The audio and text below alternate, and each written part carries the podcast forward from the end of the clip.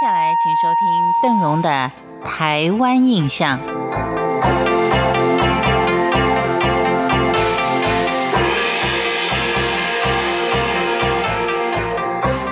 在台湾农历的三月份，除了有热闹的妈祖绕境进香活动之外，还有一个重大的神明生日，那就是保生大帝。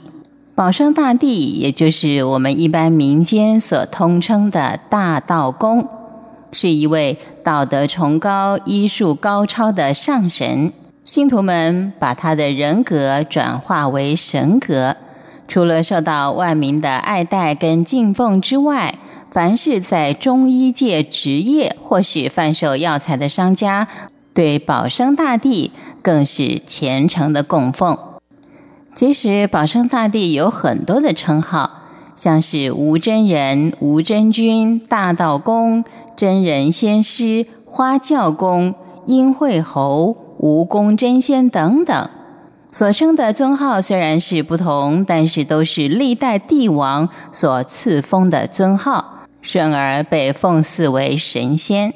保生大帝姓吴，名字是涛，字华基，别号雪冬，生于宋朝太平兴国四年的三月十五号，父亲名吴通，母亲是黄氏。先祖世代都是属于勤修功德、乐善好施的人家，乃父平素呢，也是以勤俭治家、广修善事，以劝人向善而闻名。而保生大帝的母亲呢，更是性情优雅、真淑，原修前世功果，积德早已上达苍穹。在民间，对于大道公的出世，非常的灵异。据说有一夜，他的母亲正在酣睡的时候，在梦中吞食了一只白色的乌龟到肚子里。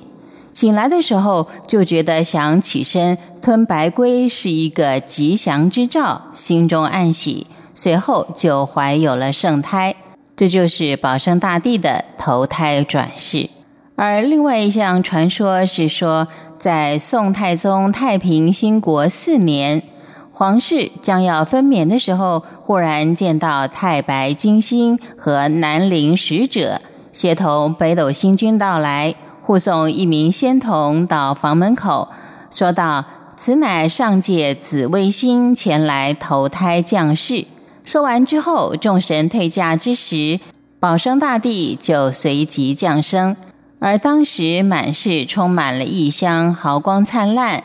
又见吴老跟三台魁星现身在前庭来祝贺，宅外只见上空五彩祥云朵朵覆盖着室内，紫气满庭，民众是啧啧称奇。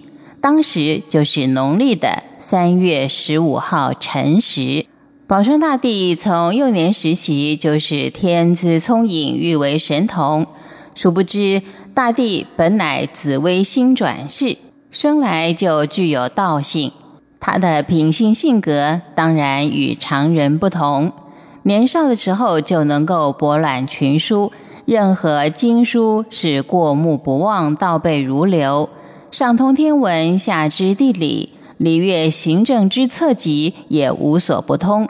另外，对于岐黄医术的潜心研究，让他对于医学有独特的专长，而在制药方面。能够特制成方，以至于玄奇奥妙之境，这就是保生大帝志愿为救世济人的原因之一。保生大帝在十七岁的时候就赴乡试，中举也就出仕，由朝廷受派任职御史官衔。在做官的时候，除了为国效劳几多岁月之外，也游览了天下的名山圣水，因而认识了众多的能人异士，学成道家修炼秘诀，而后回归乡里，潜心的钻研医术，悬壶济世，为人仁慈，专行善事。以上是邓荣为您简单的介绍保生大帝的生平，感谢您的收听，我们下回见。